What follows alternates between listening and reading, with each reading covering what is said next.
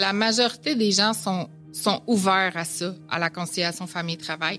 C'est insécurisant, c'est sûr, mais euh, une façon de peut-être gérer notre insécurité par rapport à ça, c'est de se dire d'abord c'est quoi mon besoin? Qu'est-ce qui m'aiderait dans mon quotidien? Les proches aidants qui sont ciblés entre 18 et 69 ans, euh, ce qu'on appelle les proches aidants d'adultes, étaient pas nécessairement reconnus autant que les proches, les proches aidants d'aînés ou les proches aidants d'enfants. Donc, pour nous, euh, en n'ayant pas de dossier d'ouvert au CLSC, pour nous, c'était difficile d'avoir des services. La chose qui est étonnante là-dedans, Marina, c'est que personne se réveille un matin et dit, ah, oh, sais-tu quoi, je vais devenir proche aidant. Non. C'est pas comme ça que ça nous arrive. Bonjour, ici Marine Orsini qui vous souhaite la bienvenue euh, à des histoires qui résonnent, le balado des proches aidants. Je suis vraiment euh, ravie de vous retrouver dans le cadre de, ce balado qui, je pense, vous le savez déjà, me tient énormément à cœur. Je tiens d'ailleurs à saluer l'organisme de l'appui qui euh, nous permet, l'appui pour les proches aidants, qui nous permet de parler de proches aidants, de mieux comprendre le rôle des proches aidants et aussi, ultimement, d'améliorer la qualité de vie des proches aidants. Alors, connaître notre rôle de proche aidant et euh, aussi devenir un proche aidant, euh, c'est une réalité qui touche à tout le monde, ou en tout cas qui va toucher à tout le monde au cours euh, d'une vie. On, on, sera tous tôt ou tard un proche aidant pour un parent, un conjoint, un enfant, une amie, un voisin, un collègue de travail. Et toutes les histoires qu'on partage avec vous à chaque épisode, ils ont tous un dénominateur commun, c'est l'amour parce que ce sont de grandes histoires d'amour. Je pense que ça prend beaucoup d'amour, ça prend beaucoup de bienveillance, ça prend beaucoup de don de soi euh, dans notre rôle de proche aidant. Et chaque semaine, ben, c'est des partages de vie, euh, des histoires vécues, des conseils aussi pour mieux améliorer et assumer notre rôle de proche aidant. Vous le savez déjà, beaucoup d'émotions au rendez-vous, beaucoup de conseils, beaucoup de ressources aussi. Ça, c'est important que vous le sachiez. Vous avez beaucoup de ressources comme proche aidant. Aujourd'hui, nous allons parler de travail.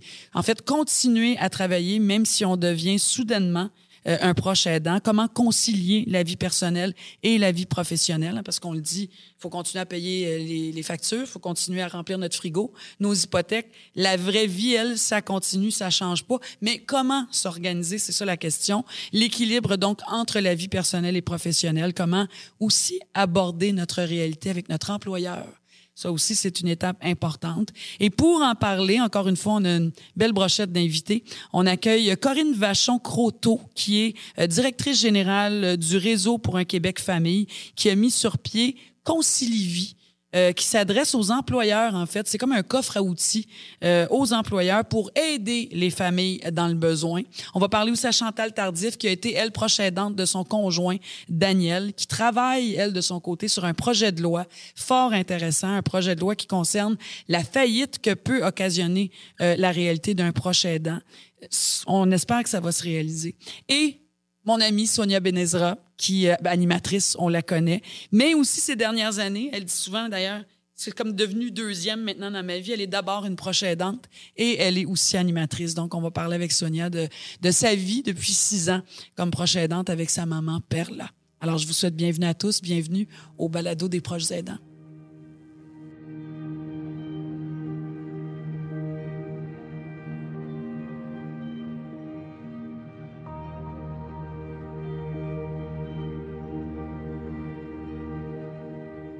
C'est toujours un grand privilège pour moi de me retrouver derrière ce micro pour parler de proche aidance. Avouons-le, on ne naît pas proche aidant. Hein. On le devient malgré nous, je pense, et, et malgré tout, ultimement. C'est euh, c'est vraiment un grand voyage que celui de devenir un proche aidant. C'est un voyage qui est très exigeant. Moi, je pense que c'est important de mettre les bons mots là-dessus. Mais ça peut aussi être un voyage enrichissant, positif, accompagné par des services qui font toute la différence. Puis les services, ils existent, c'est ça l'important. C'est que vous compreniez puis que vous, vous sachiez qu'il y a beaucoup de services qui existent. Aujourd'hui, notre thématique, c'est je dois continuer à travailler. Donc, une réalité à laquelle on n'échappe pas quand on tombe malade ou quand un membre de notre famille tombe malade. Et ben malgré tout, et peu importe, la vie continue. Euh, la réalité, les réalités de la vie continuent. Alors, comment s'organiser, comment y arriver? Il y a Karine Vachon-Croteau qui est avec moi aujourd'hui, qui est directrice générale du réseau pour un Québec famille. Bienvenue. Bonjour, merci de l'invitation. Ça me fait très plaisir. Vous avez mis sur pied l'initiative Concilivie. Euh, concilivie, conciliation, travail, famille. C'est votre spécialité et ça s'adresse aux employeurs. On parle aux employeurs. Dites-moi, c'est quoi Concilivie? C'était quoi l'idée derrière ce projet-là? Oui, tout à fait. Ben, en fait, au réseau pour un Québec famille, nous, on est euh, euh préoccupés par l'amélioration de la qualité de vie des familles. Puis ce qu'on a remarqué, entre autres, dans le cadre d'un grand sommet de la famille, c'est que euh, dans les enjeux principaux qui concernent les familles, il restait la conciliation. Fait qu'on s'est dit comment est-ce qu'on peut être proactif puis agir pour aider à faire changer les choses? C'est comme ça qu'on a créé Concilivie. Concilivie, c'est un saut une reconnaissance en conciliation famille-travail, donc une démarche que les employeurs réalisent pour implanter des mesures de conciliation famille-travail qui est accompagnée par notre équipe. Donc ça, c'est un premier volet. Il y a aussi le volet centre d'expertise. Donc on documente la conciliation famille-travail, on fait des grands sondages annuels pour suivre aussi l'évolution de la conciliation famille-travail à travers le temps. Donc, de façon générale. Là. Oui, définitivement, mais tant du point de vue des employeurs que des travailleurs. Donc, on a des données pour ça. Puis, on mène aussi des travaux pour réfléchir à des solutions. Par exemple, en secteur manufacturier, présentement, on a mobilisé euh, des acteurs pour aller voir concrètement c'est quoi les solutions qui s'appliquent euh, pour tenir compte des réalités de travail qui sont bien différentes de d'autres organisations au télétravail, par exemple. Puis il faut quand même, le, quand on regarde les chiffres, il y a quand même des statistiques. 55 de la population active sont de proches aidants. Là, c'est énorme. Donc, ça va de soi qu'il faut aider. Puis il faut préciser aussi que la proche aidance a pas d'âge. Hein, nous, on l'a vu à travers notre balado là, ces deux dernières saisons.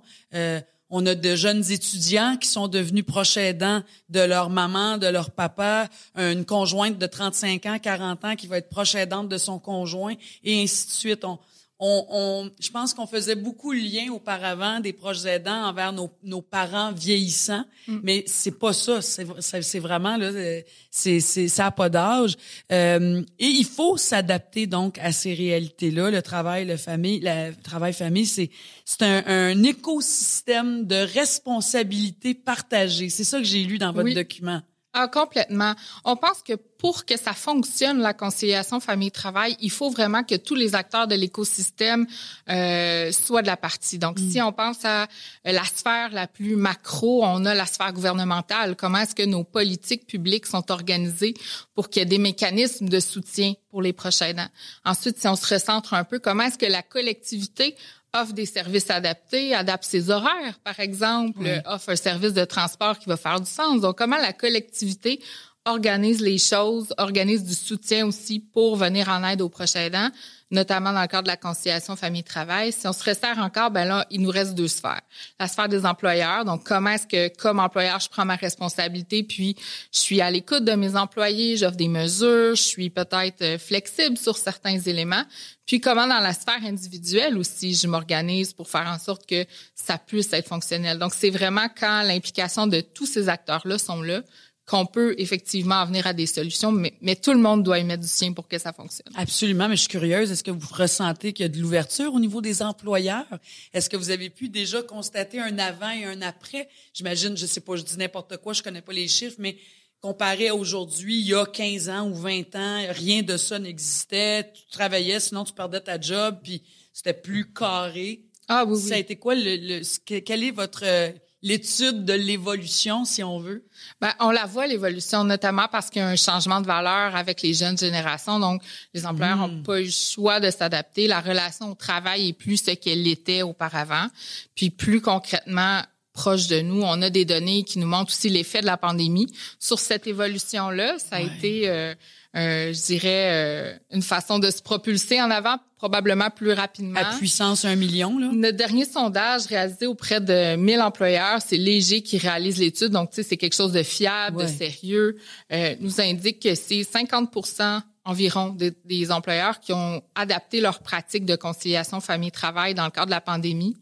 Euh, puis de ces 50 %-là, c'est 85% qui veulent maintenir dans le temps euh, les pratiques. Donc, on voit vraiment qu'on est en train de vivre une transformation durable du monde du travail pour tenir compte des besoins, puis là, conciliation famille-travail, incluant évidemment euh, la réalité de prochaine. Et vous travaillez, Corinne, avec quel type d'entreprise?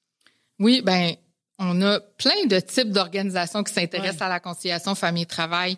Euh, donc oui, des entreprises plus de bureaux, des entreprises professionnelles, on a des entreprises en technologie de l'information, mais on a aussi des entreprises du secteur manufacturier, euh, du transport. Euh, c'est vraiment très, très varié, ah de tailles différentes, euh, syndiqués, non syndiqués. Donc, c'est possible dans tous les milieux.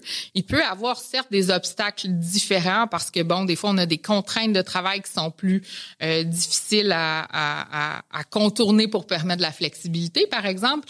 Mais c'est quand même possible dans tout type de milieu de trouver des alternatives. Puis une des clés pour ça, ben, c'est de consulter ses employés pour savoir c'est quoi les besoins. Il y a une, une, question qui me vient en tête, Corinne. Moi, je suis proche aidante.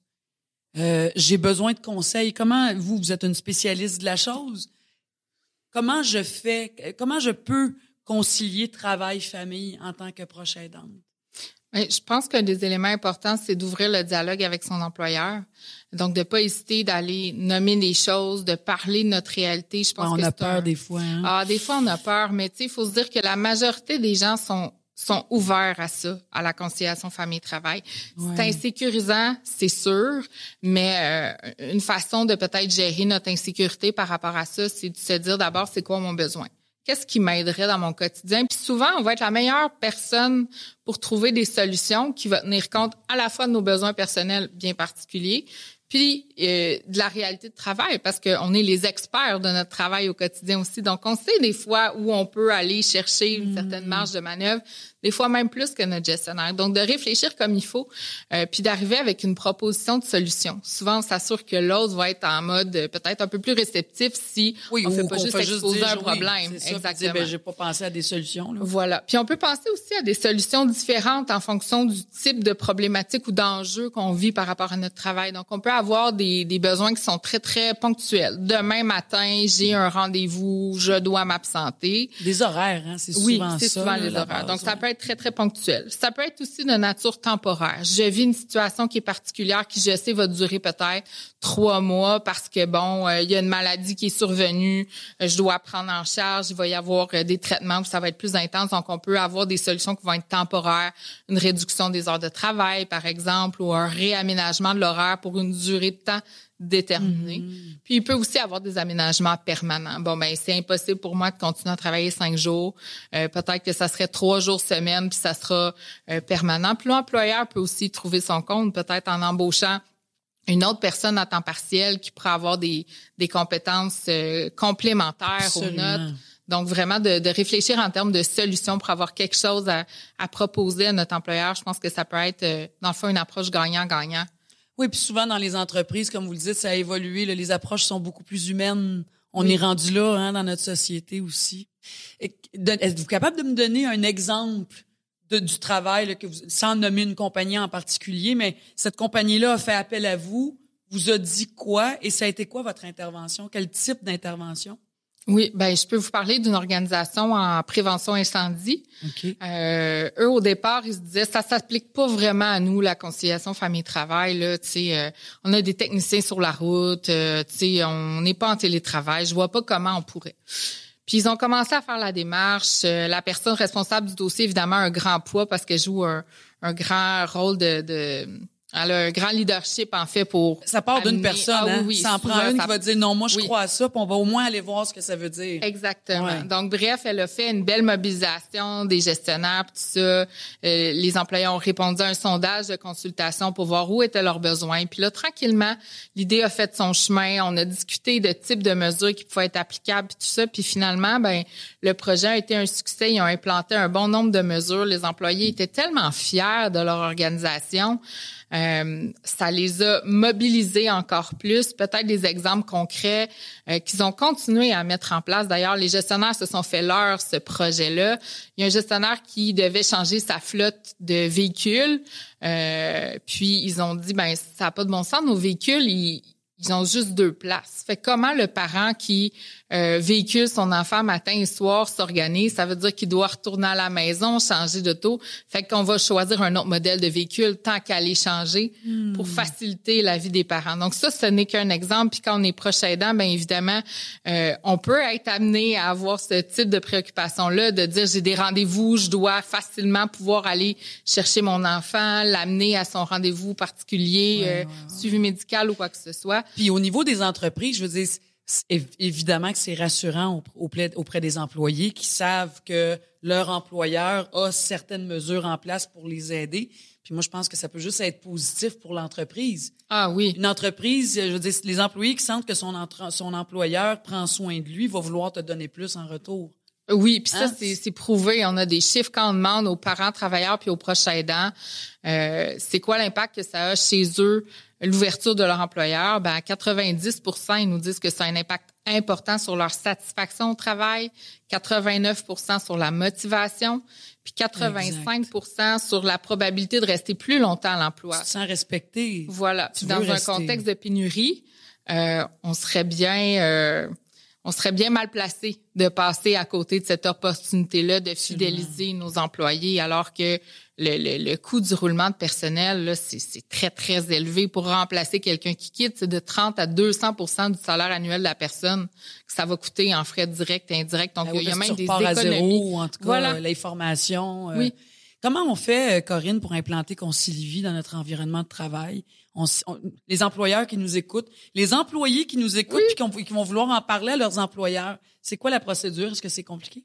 Non, c'est pas compliqué. On a des outils qui sont en place, euh, qui, qui font partie de la démarche. On a du soutien personnalisé aussi. Donc, euh, il y a quelqu'un de spécialisé en gestion ressources humaines qui vous accompagne tout le long du processus.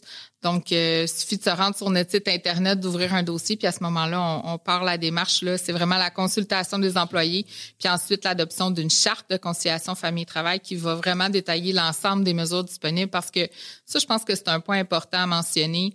Euh, on a beau avoir des mesures, l'important aussi, c'est de les formaliser. Vous le disiez un peu tantôt, pour se sentir à l'aise d'utiliser les mesures pour savoir à quoi on a droit.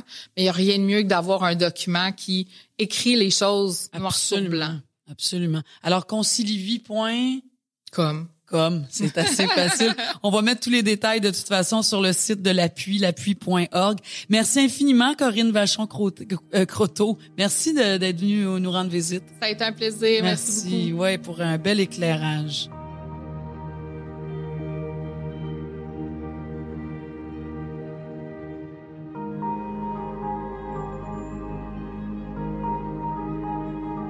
Depuis 2015, Chantal Tardif est devenue, bien malgré elle, la proche aidante de son mari Daniel, qui a reçu un diagnostic de myélome multiple, donc un cancer du sang, euh, multiplication des globules blancs. J'ai fait une petite euh, recherche euh, dans ce cas-ci. Euh, merci, Chantal Tardif, euh, d'avoir accepté notre, euh, notre Ça invitation me fait plaisir, Marina. pour venir nous, nous parler aujourd'hui. Euh, vous avez été donc, euh, vous avez vécu de très près. Je pense qu'aujourd'hui, votre mari va bien. Oui. Ça, c'est la belle nouvelle. là. On n'est plus dans ça. Mais veut, veut pas, vous avez vécu plein de choses là-dedans. Ça transforme une vie. C'est des grandes leçons de vie aussi. Puis euh, la maladie, on le sait tous, ça nous tombe dessus comme une bombe. Hein? Mhm. Tu sais, le cliché hein, de l'image à la télé, là, le fauteuil qui renverse. puis, Eh, euh, mon Dieu, oui. autant pour la personne à qui on annonce un diagnostic Oui. qu'à la famille. hein. Quand une personne oui. est malade, c'est toute la famille Oui, qui est malade. Oui. Euh, vous, vous avez dû lâcher votre travail. Parlez-moi un peu de votre expérience de proche aidante quand c'est arrivé ça en 2015. 2015, exact. J'avais un employeur qui a été super gentil, qui a adapté mon poste de travail en conséquence que je pouvais m'absenter des semaines Ah ben voilà, ou des on jours parlait ou peu de ça, importe. ouais. Fait que j'ai été quand même assez euh, assez choyée sur ce côté-là. Donc je me sentais pas comme mal pris et mal à l'aise d'appeler pour dire ben je peux pas, mon chum me file pas, faut que j'aille à l'hôpital. Ah oui. Fait que c'était plus facile de cette façon-là. Donc j'ai travaillé, j'ai arrêté, j'ai travaillé, j'ai arrêté. Mes employeurs ont été à l'écoute, ils ont euh, ils ont décidé de m'aménager un poste euh, complètement euh, spécialisé pour moi à l'extérieur du bureau aussi. Donc j'étais dans une pièce complètement à part pour pas dire si je rentre pas travailler, ben je désorganise toute la réception en avant ouais, et tout ça. ça. Euh, Fait des fois, c'est un effet domino. Hein? Oui. Toi, t'es pas là, puis ça- Ben, voilà. tout le monde paye pour, Exactement. là, ouais. Donc, on a créé un poste exprès pour que si je suis pas là, ben personne n'est dans le pétrin parce que je suis pas là. Donc, ça vous a permis de continuer à travailler, d'avoir Oui. un revenu Oui. pour payer l'ergo euh, Oui. et, et tout ce, Oui. que vous, ce dont vous n'aviez Exactement. pas accès. là. Selon les heures que j'étais disponible. là. Tu sais, si mon chum avait un rendez-vous à deux heures, ben, je travaillais jusqu'à midi. Puis, tu sais, il était comme pas mal, euh, pas mal libre là-dessus. Là. Et j'ai eu une bulle en 2019 et je suis retournée à l'université à distance, donc à l'université Laval, et je fais un bac multi pour aller aider les prochaines. Fait que vous, à travers ça, vous avez décidé de retourner sur les bancs d'école. Entre minuit et deux heures. C'est quand même extraordinaire. Vous le dites, euh, vous avez dû lâcher votre travail à plusieurs reprises. Vous dites aussi qu'à cette époque-là, puis ça fait pas tellement longtemps, là, on parle de 2015, que la bureaucratie était et difficile, en fait, pour les proches aidants. Oui, exactement. Les proches aidants qui sont ciblés entre 18 et 69 ans, euh, ce qu'on appelle les proches aidants d'adultes, étaient pas nécessairement reconnus autant que les proches, les proches aidants d'aînés ou les proches aidants d'enfants. Donc, pour nous, euh, en n'ayant pas de dossier d'ouvert au CLSC, pour nous, c'était difficile d'avoir des services. Donc, on tombait en bas de la liste des proches aidants d'aînés et compagnie parce que c'était comme pas nécessairement reconnu. Donc, si je ramène ça à votre réalité dans votre maison, là, comment vous avez réussi à vivre ça? C'est quoi les ressources que vous avez été chercher? Je me suis débrouillée, j'ai investi, j'ai euh, payé la physio moi-même, j'ai payé la réadapte à mon chum, j'ai euh, arrangé la maison en conséquence, euh, tout à mes frais. Ah oui, hein, Ouais. ça, c'est sûr que ça Mm. peut... ça va vite, la facture. Oui. Vous dites qu'il y avait peu, en tout cas, à ce moment-là, puis je- je- tout ça, c'est relatif, évidemment, là, mais vous dites qu'il y avait pas beaucoup d'ouverture au CLSC, les listes d'attente étaient longues. Exact, exact. Ça, c'était votre réalité Ouais, aussi. Euh, la confusion des rôles, vous avez soulevé ça, je lisais ça dans la recherche. Pour, vous avez vécu ça, vous, la confusion des rôles. Fait. Qu'est-ce que ça veut dire quoi, la confusion des rôles dans votre La cas? confusion des rôles veut dire euh, le rôle de l'épouse, le rôle de la proche aidante, de l'infirmière, de la pharmacienne, du médecin, de, la maman? de la maman, de l'ado qui commence le secondaire. Donc la transition primaire secondaire, fait que là j'ai la- le rôle de la maman de l'ado qui doit la sécuriser parce qu'elle s'en va dans le grand monde. Elle est en sport études. Le chum est à l'hôpital. Euh, bref, euh, entre minuit et deux heures. Est-ce que vous avez eu, euh, là, c'est, vous êtes dans le recul de ça quand même, mais si vous vous plongez dans le passé, euh, est-ce que vous avez eu des grands moments de découragement, de quasiment on décroche, là, c'est comme on sait plus où donner de Oui, la tête? oui. Oui, une chance, j'avais mes parents qui étaient là pour nous aider beaucoup et euh, un couple d'amis, euh, Pierre et Julie, qui nous ont aidés là, depuis euh, depuis ce temps-là. Là. Ils venaient m'aider à faire euh, l'entretien ménager à la maison, tu sais, faire le gazon, faire le déneigement, faire la vaisselle, importe, laver les lits, juste ça, là, peu de la importe job. là. Fait qu'eux ont été beaucoup là pour nous aussi. Fait que ça nous a, ça m'a donné un coup de pouce, mais des des moments de découragement, il y en a eu et il y en a encore. Parce que même ça, je pense que, en tout cas, quand on, les gens en général, on a de la misère à demander de l'aide. hein. On a de la misère aussi à en recevoir. On Cher veut pas orgueil. déranger. ben, c'est qu'on veut pas déranger. C'est ça. Hein? Puis Ouais. on pense qu'on peut tout gérer, Ouais. puis qu'on porte tout ça à bout de bras, les superwoman, les superman et Ouais. compagnie, mais Mais on est un peu sur une, on est un peu sur un plateau d'adrénaline tout le temps, ouais. tout le temps. Fait en quelque part, pour nous, c'est normal. Mais quand on arrête, c'est là que ça, c'est là que ça nous frappe un peu plus. Problème financier aussi, veut, veut pas, vous avez dû rencontrer ça, vous le dites, j'ai déboursé moi-même pour ci, j'ai déboursé moi-même pour ça. Ça s'est traduit, comment? Ça a été quoi cette réalité-là? Ça s'est traduit en fait que, bon, mon chum, on a été chanceux, il y avait les assurances collectives, mais le temps que l'arrêt de travail, le chômage embarque pour les 16 premières semaines et tout ce qui s'est en suivi, on, on, a, on est obligé de faire une, une proposition du consommateur. On n'a pas pu s'en sauver. C'était, euh, c'était trop élevé, là. Donc, proposition du consommateur, ça veut C'est dire... une mini faillite, mettons. Donc, mon do- notre dossier est entaché pour les sept prochaines années. OK. Et là, je, vais- je vais faire le lien. Vous êtes retourné à l'école, Mhm. donc parce que toute cette réalité de vie-là vous a aussi inspiré à vouloir aller plus loin puis aider son prochain parce que vous, ça vous a manqué en fait dans votre propre réalité. Exact. Mais vous êtes retourné donc à, à l'université en Là, j'ai un certificat en droit, en travail social et un bac euh, sur mesure. et ça, ça vous a amené à travers votre mini faillite Ouais. à travailler sur un projet de loi Ouais. qui vise à effacer, à nettoyer la dette d'une faillite d'un proche aidant. Ben, c'est pas nécessairement nettoyer la dette. On, a, on va absorber notre dette. On n'a pas le choix. On a passé Oui. par là. Tu sais, même si c'est pas de la mauvaise gestion, on a passé par là. Mais moi, ce que je veux, c'est que euh, Dans notre CV financier, là? oui, Ouais. quand on fait le, le Moses de bureau de crédit, là, ben que ça, ça apparaisse pas parce que on est dans un monde avec la COVID, veut, veut pas. Tu as besoin de te louer un appartement, il y a une enquête de crédit. Tu as besoin de peu importe, n'importe quoi, il y a toujours une enquête de crédit. Donc, on se fait tout le temps buter sur une porte parce que notre crédit est pas bon à cause de la maladie. C'est ça. Puis vous dites que c'est pas une question, c'est pas de la mauvaise Non. gestion, là, mais il y a- y, une honte reliée à ça. Il y a beaucoup, ouais, c'est un, sujet qui est très tabou, effectivement. Et là, on en est où par rapport à ce projet-là qui, je trouve, c'est vraiment un super bon projet? Parce que je suis convaincue que les gens qui nous écoutent, pour plusieurs en tout cas, se reconnaissent là-dedans. Là. Beaucoup. Soit qu'ils l'ont vécu, la mini-faillite, ou sont sur le bord de la vivre.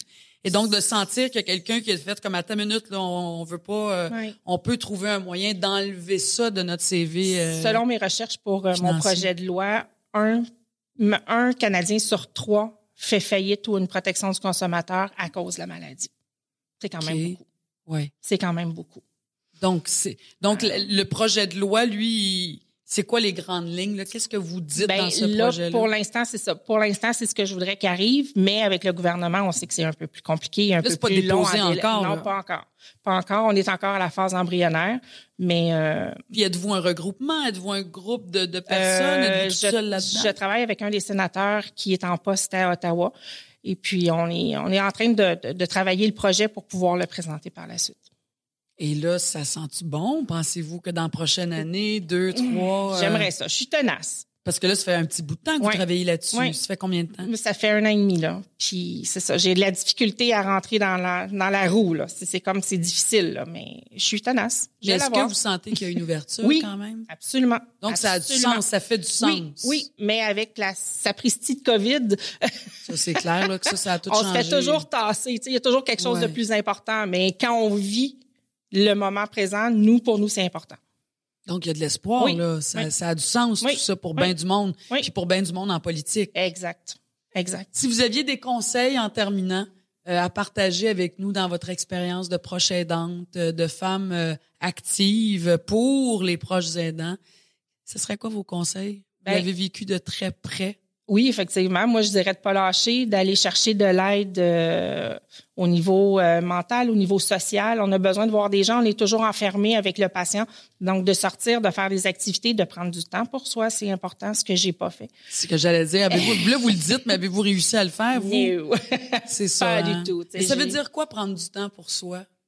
Juste prendre un bon bain chaud le soir, fermer la porte, dire je suis pas là. Je reste suis- dans le bain pendant oui, une heure, là. Et tu sais, achalez-moi pas, je suis pas là là. Je, je, je, je décompresse. Ouais. Sais, un massage, aller magasiner, aller, peu importe. Juste. Changer d'air, Oui. changer d'idée. Oui, euh, exact. Mais c'est quand même difficile à faire. Parce qu'à travers la prochaine danse aussi, on est tellement impliqués Voilà. Que je pense aussi dans, dans mes souvenirs, mais de, de bien du monde, hein, si t'es dans, dans un moment où il y a, tu vis beaucoup de plaisir, ben tu vis de la culpabilité Ouais. parce que tu te dis je devrais. C'est un travail en fait. Puis on peut se faire accompagner. Moi, j'avais consulté une psychologue Oui, à l'époque avec ma mère parce que je, je sentais que j'étais comme mal équipée Oui, pour gérer ça. Tranquillement, pas vite, ça commence à, à enclencher ça. Chantal Tardif, on va vous suivre de près parce que je trouve ça vraiment génial, cette idée de, de projet de loi. Puis on souhaite euh, collectivement de tout cœur que ça Oui. se réalise. Ah oui, ça enlèverait un gros poids sur les épaules des, euh, des patients et des familles. Ça fait plaisir de savoir que votre mari Daniel va bien. Très bien. À la prochaine. Merci, Marina. Merci à vous. Bonne journée.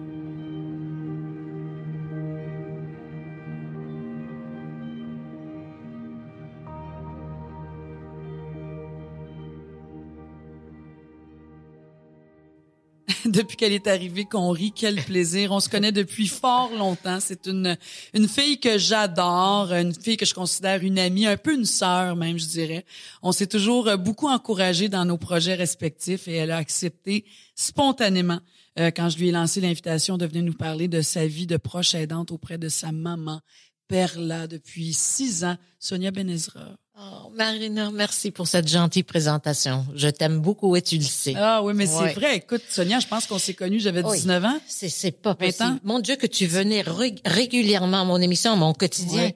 Mais euh, quand tu arrivais, c'était comme le following fidèle qui était toujours là pour toi. Et depuis, on se croise Oui, de temps on à autre. s'écrit. Oui, On, se lance des messages, Oui. je pense à toi, je... Oui, Moi, quand ma mère était malade, Oui, maintenant, Marina. écoute, six ans avec ta maman, Sonia. Oui, oui, six ans, c'est la chose qui est étonnante là-dedans, Marina, c'est que personne se réveille un matin et dit ah, sais-tu quoi, je vais devenir proche aidante. Non. C'est pas comme ça que ça nous arrive. C'est vrai. Ça m'a beaucoup touché quand j'ai lu euh, la recherche que tu as fait avec euh, avec la recherchiste. Tu dis je ne suis plus une proche aimante, Oui, mais une proche aidante. oui. Je, Mais en fait, tu es tout ça à puissance un million là. oui, je suis une proche aimante et je pense qu'il faut l'être aussi pour faire Ah, ça. tellement. Et je veux juste dire même avant que je ne juge personne qui se sent pas capable de le faire. Ouais. parce que c'est énorme comme tâche et on le sait pas quand on commence. Dieu merci, c'est une façon de nous protéger, je trouve. Mais ma mère a eu tellement d'épreuves dans sa vie que l'exemple qu'elle me donne m'aide beaucoup à traverser tout ce que j'ai à faire avec elle. C'est-tu trop indiscret de te demander, Sonia, c'est Oui. quoi les épreuves que ta Oui. mère a vécues? Je suis curieuse parce Oui. que je t'ai souvent entendu Oui, en entrevue. Oui, ma mère a eu un cancer, tu sais, à l'âge de 70 ans, un cancer du sein. Et euh, ça a bien été, tu sais, je me rappelle comme si c'était hier, je me rappelle quand on était, tu sais, c'était moi et mes sœurs qui sont allés chez ma mère à Laval pour lui annoncer la nouvelle que les résultats sont arrivés, le docteur nous avait appelés. Là, ça, ça fait combien d'années? Ça, ça fait déjà 23 ans, Donc, ta maman a 93 ans? 93 ans, Mon Dieu, elle ne fait pas. Donc, Oui. un cancer Oui, du sein un cancer à du sein. 70 ans. Et c'est, ça a super bien été. Elle, elle a pris comme si, comme si on lui disait que, tu sais, bon, il faut faire ça. Puis elle a dit, OK, on y va, let's go. On allait faire ses, ses radiothérapies, etc. Elle a été quand même chanceuse parce qu'on l'avait trouvée à temps. faut dire que ma mère a eu des épreuves, mais il y a toujours un élément de chance dans la malchance. Elle, elle s'est très bien en sortie du, du cancer du sein. On allait régulièrement, j'allais avec elle pour ses traitements, etc. Tous les suivis. Oui, après, tous les suivis. ouais. Il y a eu petit- des petites choses au cours des années. Ma mère est di- diabétique, comme sa mère l'était, etc. Ses sœurs aussi. Et puis, euh, au cours des six dernières années, ça fut une, une explosion d'épreuves que je, je sais même pas par où commencer, mais elle a été diagnostiquée il y a six ans avec un autre cancer du col de l'utérus. OK. Et encore une fois, on l'a pris à temps. Alors, ma mère, avec son petit rouge à lèvres rouge et son petit foulard en soie, on allait tous les jours au Jewish General Hospital. On les salue. On Oui, était là avec oui, ma mère aussi. Oui, On ils ont un travail extraordinaire et on allait pour ces traitements tous les jours. Mm. Et euh, je, ne- je ne vous donnerai pas tous les détails, mais durant cette période, ma mère a été frappée par une porte tournante. Carrément, une vraie porte Oui. tournante, là. Oui. OK. Et ça, ça a changé nos vies. Ma mère s'est jamais relevée. Ma mère a été obligée de subir une opération immédiate pour, tu sais, parce qu'elle elle s'est cassée tout un côté. OK. Et il a fallu arrêter ses traitements de cancer. Et puis, il fallait qu'on se concentre sur la jambe. Et depuis, ma mère est en fauteuil roulant. Mais ça. entre ça, il y a eu aussi que, tu sais, il fallait re- retourner, tu sais, pour les traitements et en ajouter, réapprendre un petit peu à marcher, que ça n'a jamais donné. Et a puis là, elle n'a pas pu. 50 ans, là. C'est ça. Elle n'a jamais pu marcher, alors elle est en fauteuil roulant. Et aussi une perte de vision très importante. Ouais. Parce que ma mère, elle a, elle a aussi eu de la glaucome and macular degeneration. Alors, elle était obligée d'avoir des, des injections régulièrement. Au cours de cette période, maman a perdu la vision complètement dans un œil et elle a 20% dans l'autre œil.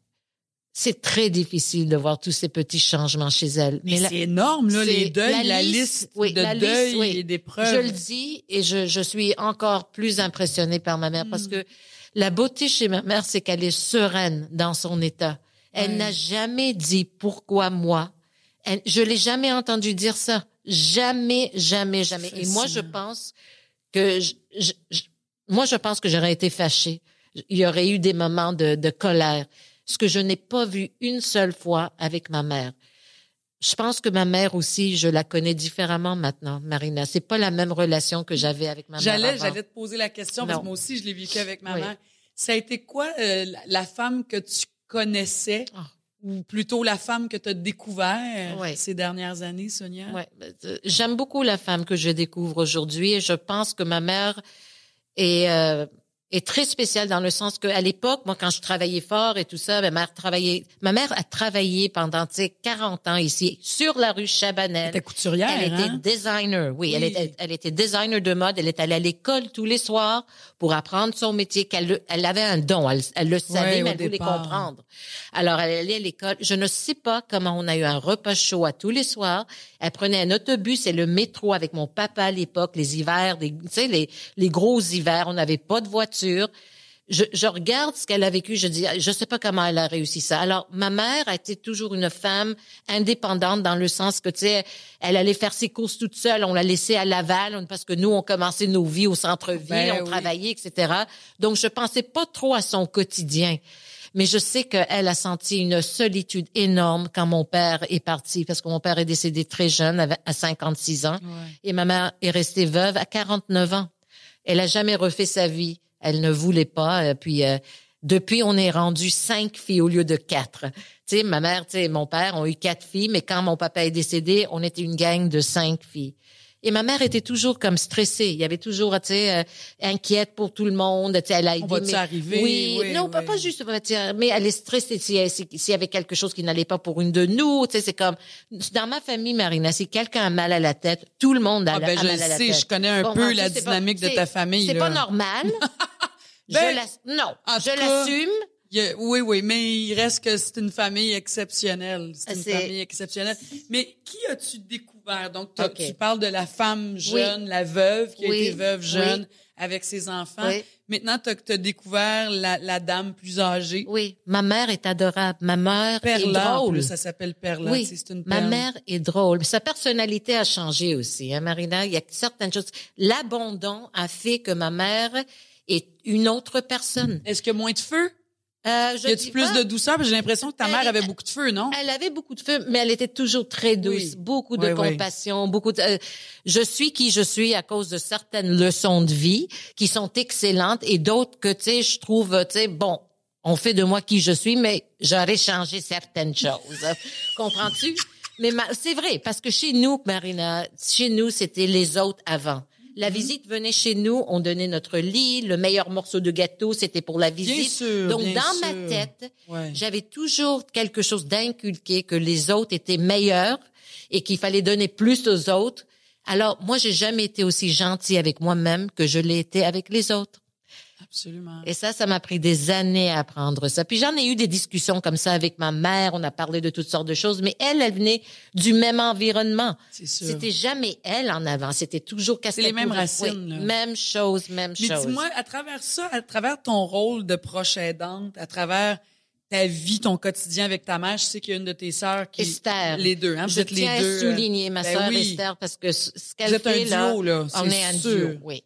Est-ce que ta mère a eu, comment elle a réagi, elle, au fait que vous deveniez ses proches aidantes? Elle a-tu refusé ça? Parce que c'est des femmes qui portent, Non. telles, qui mènent large. Moi, Oui. ma mère était comme ça, euh, qui demandent jamais de l'aide, qui font tout. Euh, Non, Marina. elle s'est laissée porter, elle se Complètement. C'est pour ça que je dis, ma mère n'a jamais eu l'habitude de, de- de- du sentiment de l'abandon. De, tu sais, elle a toujours été comme comme ça.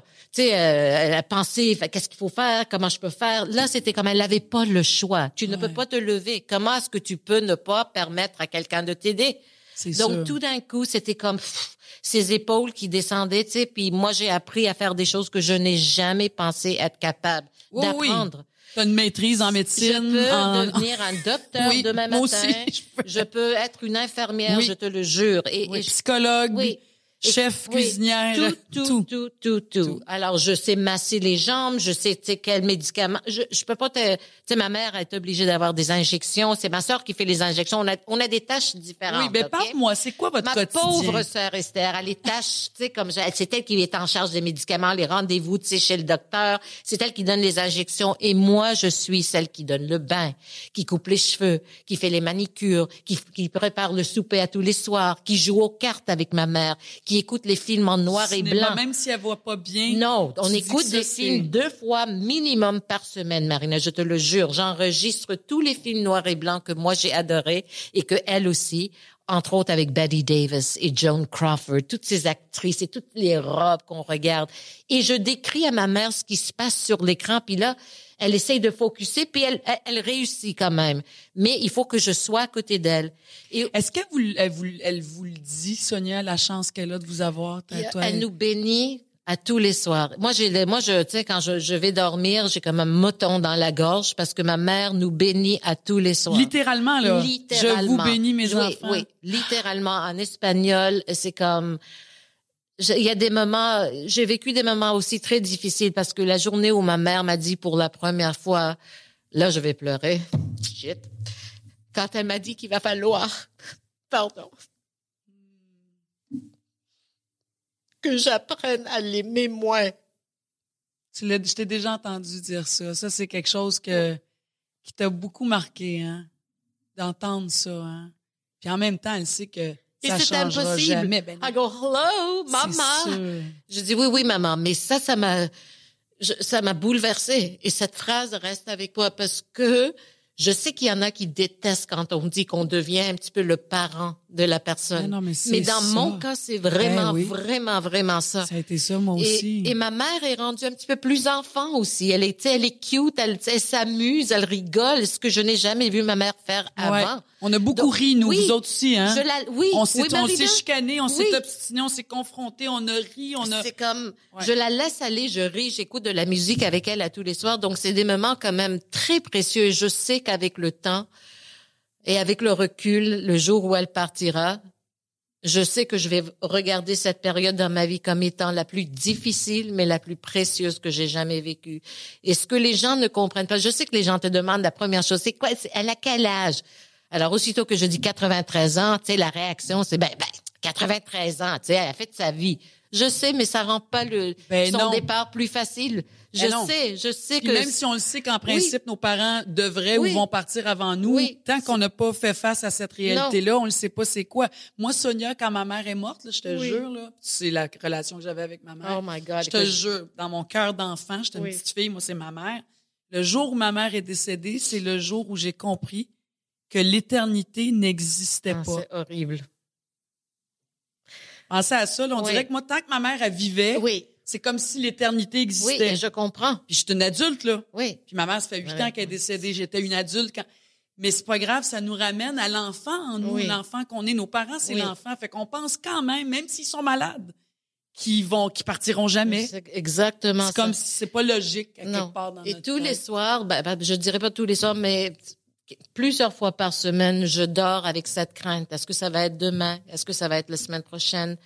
Et c'est Mais c'est pour ça qu'il faut savourer chaque instant. On le dit dans la vie en général, on devrait savourer chaque instant. Je le fais, mais l'attachement aussi a changé. Je suis beaucoup plus attachée à ma mère, qui va rendre le tout beaucoup plus difficile. J'allais te dire, est-ce que tu trouves qu'à travers ce, ce chemin-là, ce voyage-là dans ta vie depuis six ans, est-ce que tu as appris à mieux aimer? Je vais te dire, je, je, aime entièrement complètement avec tout ce que j'ai. C'est pour ça que quand ma mère m'a dit, il va mm-hmm. falloir que tu apprennes à aimer moins, c'est pas, c'est impossible pour moi. Mais je n'ai jamais été aimée comme moi j'aime. Ça, je le sais. Ça, c'est OK. Mais je, moi, c'est que j'azère. Il faut, tu sais, quand même. On prend des petites... Oh, c'est OK. Tu sais, on va prendre des petites pilules avec ça, là, parce que je suis trop, des fois. C'est comme, mais, je suis là, disponible, et on sent mon amour. Je le sais. Je, je le donne ouvertement. Oui, je savoure. J'aime aimer. J'adore aimer. Absolument. Et la chose que j'aimerais souligner, c'est que, tu sais, les gens te disent, comme je te disais tantôt, ah, oh, ben, tu sais, 93 euh, ans, tu sais, ben chanceuse, elle a fait sa vie. Oui. Je suis tout à fait d'accord. Mais ça, ça, ça, s'annule tout ça. quand on a un enfant, on accompagne cet enfant vers l'autonomie. Et quand on est proche aidante pour un parent ou un mari, on l'accompagne vers la fin. Donc cette tristesse nous habite aussi. Avec toutes ces joies, tu sais qu'est-ce qui s'en vient et c'est comme très difficile. Moi, je pense à moi après des fois et je ne sais pas comment je vais aller, Marina. Mais tu sais, je peux te dire par expérience que on, on est incapable de s'imaginer après. Non. On voit toujours le pire. Mais moi, je te dirais qu'à travers ça, on se découvre, puis ton père est décédé, tu l'as vécu, mais tu as un autre rapport avec ta mère on se découvre des forces insoupçonnées. Et j'irais jusqu'à te dire, et Dieu seul sait à quel point ma mère, elle me manque depuis huit ans et demi, la vie continue malgré tout. Et ultimement, je te dirais, c'est tant mieux. Oui. Et c'est tant mieux. Parce que ça serait impossible de survivre autrement à ce départ-là, à cette peine-là, à ce vide-là qu'on a vécu. Oui. Notre thématique aujourd'hui, on parlait du, de concilier travail-famille. T'es une animatrice, Oui. toi, Sonia. Oui. Mais là, t'as comme fait, non, moi, ça a été inversé. Je suis d'abord une aidante Oui. et je suis une animatrice en deuxième. Donc, tu as refusé des contrats. Quand tu prends des contrats, ils sont beaucoup plus courts, plus petits, Oui. À Oui. cause de réalité C'est pas juste ça, mais j'avais peur aussi de dire que j'étais proche aidante au départ, parce que la réaction n'est pas pareille qu'aujourd'hui. Avec tout ce qu'on a traversé avec les CHSLD, le virus, cette pandémie, je pense qu'on n'a plus le droit de ne pas voir ce que c'est d'être proche aidante et la nécessité dans notre société qui est vieillissante. Mais quand quand j'ai commencé à faire ce que je suis en train de faire, je le disais pas. Ouais, je, oui, je prends soin de ma mère, je l'aide, mais j'ai jamais utilisé le terme proche aidante parce que j'avais peur que les gens allaient réagir. Ben là, elle, elle va pas C'est être disponible. c'est ta mère. C'est- elle ou va elle pas serait être plus disponible. mais- comme- Et je me suis fait dire, ouais, mais est-ce que tu vas être capable de faire... Alors, je me sentais, il y avait un certain stress, c'était... Hein. J'avais, j'avais peur de le dire, mais une fois que j'ai, j'ai vu l'ampleur de cette tâche que j'avais, je ne pouvais plus ne pas le dire. Et je me suis rendu compte qu'après 30 ans, où j'ai toujours dit, qui êtes-vous, Madame Bélezra? Je disais, je suis une animatrice. Là, je, la première chose qui sort de ma bouche, c'est je suis une proche aidante.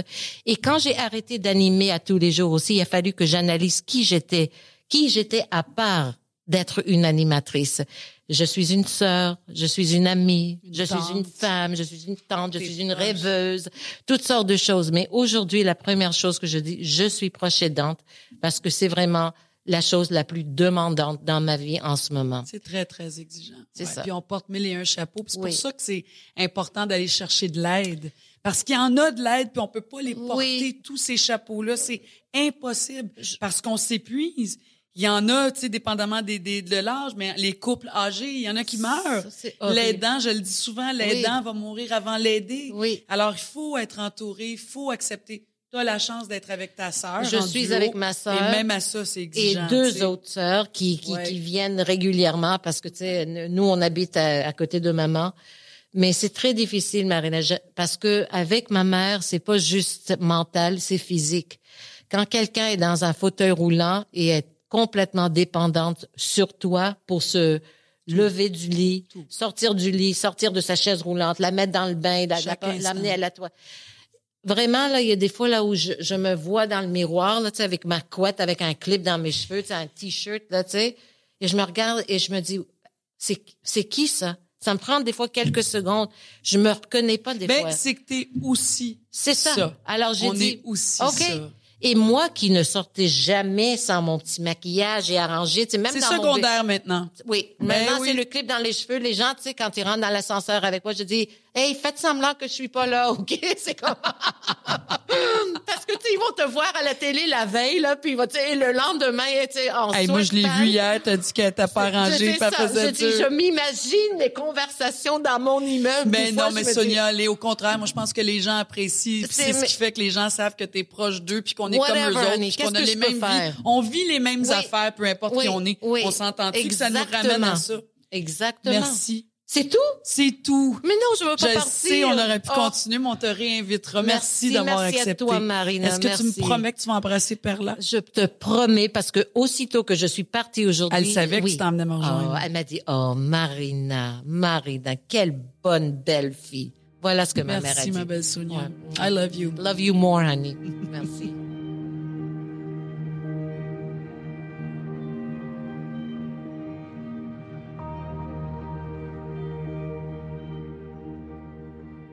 Ben, c'est ici que se termine notre balado d'aujourd'hui. Quel, euh, quel bel épisode encore. Merci à nos invités, Corinne Vachon-Croteau, Chantal Tardif, Sonia Benezra. Merci. euh, C'est toujours un privilège euh, de, de, recevoir les invités. Euh, quand on tombe dans le plus personnel, le plus intime, c'est vraiment euh, les gens nous ouvrent leur cœur, nous laissent rentrer dans les tiroirs de leur vie, puis je pense qu'on en bénéficie tous à quelque part. En tout cas, j'espère que les histoires d'aujourd'hui ont su résonner en vous. Vous pouvez aller évidemment sur le site internet de l'appui.org pour consulter tous les, les documents en fait des sujets qui ont été abordés aujourd'hui. Il y a beaucoup d'informations complémentaires pour vous aider euh, j'aime vous rappeler aussi que si vous avez, euh, ben, vous vous êtes peut-être reconnu aujourd'hui, vous avez peut-être reconnu quelqu'un dans votre entourage, un proche, donc, qui vit un peu la même situation, n'hésitez pas, n'hésitez pas à contacter Info Aidant par téléphone au 1 855 852 7784 ou si vous pouvez nous écrire via le courriel info-aidant à l'appui.org. Les conseillers, conseillères sont là pour vous, pour vous accompagner, vous guider, euh, vous écouter C'est aussi une ligne d'écoute. Je pense que des fois, on a juste besoin de ventiler pour aller comme valider, je suis normal de me sentir comme je me sens aujourd'hui. Puis que des fois, ça déborde et c'est normal, on est des humains faut pas l'oublier. Et donc, euh, ces gens-là sont là pour nous, euh, nous accompagner, sont là aussi pour nous orienter, euh, nous orienter pardon, vers les services qui existent dans notre région, partout au Québec. L'appui, c'est ça. Ils sont là pour vous appuyer, en fait. Vous pouvez aussi témoigner de votre expérience aussi via le appui-balado.ca et euh, ça va nous faire vraiment un grand plaisir de vous lire et vous pourriez même être invité sur le plateau ici à jaser de votre expérience de proche aidant, à nous raconter c'est quoi votre réalité ou ça a été quoi votre euh, votre réalité et votre expérience. Dans le prochain épisode, on va parler de la culpabilité la culpabilité qu'on vit comme proche aidant, comment euh, ben, y a des pensées négatives souvent qui surgissent. Comment gérer ces pensées euh, négatives-là? Les pensées qu'on s'inflige aussi, on se juge beaucoup à travers ça. Euh, beaucoup, beaucoup à parler à ce sujet-là. Alors ici, Marine Orsini, je vous dis merci d'avoir été là. Rendez-vous la prochaine fois. J'espère que vous y serez et prenez soin de vous aussi. À bientôt.